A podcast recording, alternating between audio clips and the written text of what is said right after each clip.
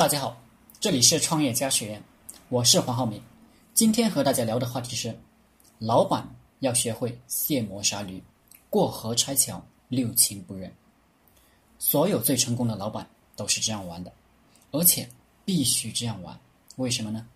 因为一般人拼命干五年，这五年他有激情，为了买房、买车、吃饱穿暖、讨老婆，很拼，但。五六年过后，大部分人就干不动了。所以，成功的老板怎么搞的呢？一旦看到第一批跟自己打江山的人状态不行了，赶紧物色新人，顶替他们。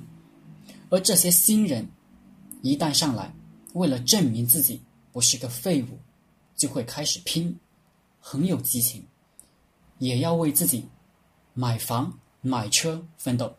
老人一看，新人业绩起来了，受到重用，他们怕自己的利益受到威胁，也会再一次鼓起劲来拼，要不立马就会被淘汰。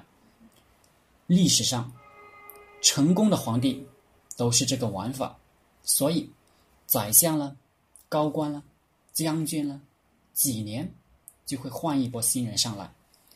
想发展好，永远不能用一批人。跟皇帝走二十年，不同的时期必须用不同的人。员工不可能跟老板一样非常有激情，还能持续三十年。所以，最厉害的公司一定是天天招聘的，铁打的营盘，流水的兵，不断淘汰激情不在的员工，把他们放在放到社会上去，不断吸收那些。初生牛犊不怕虎的人，来打江山，来开拓市场。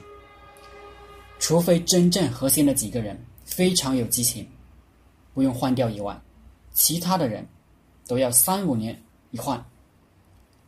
阿里巴巴就是换人非常频繁的一个企业，不管多大的官，包括 CEO，几年就换掉。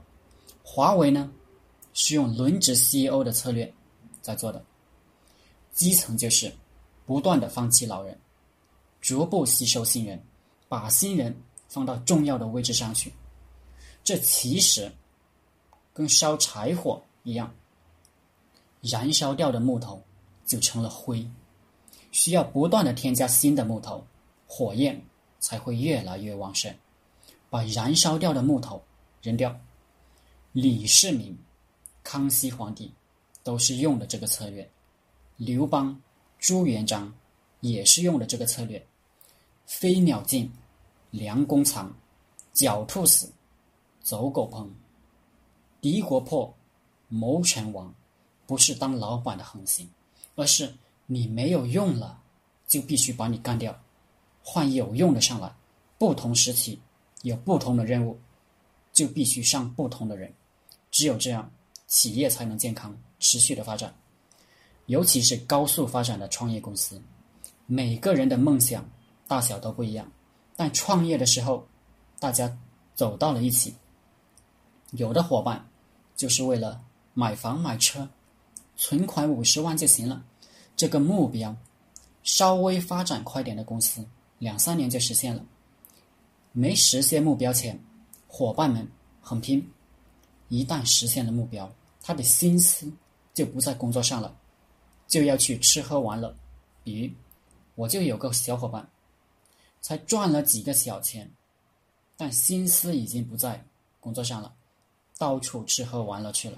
这种人必须坚决的换下来，让没吃饱的饿狼顶上去，企业才有发展的行动力。所以我的观点是，当老板就一心为企业的发展来做事，必须要替换掉没有激情的人。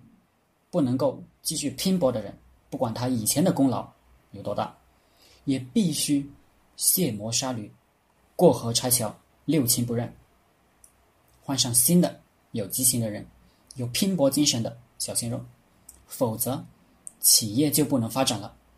好了，今天的课程就分享到这里，谢谢大家。大家可以加我的 QQ 微信幺零三二八二四三四二，祝大家发财。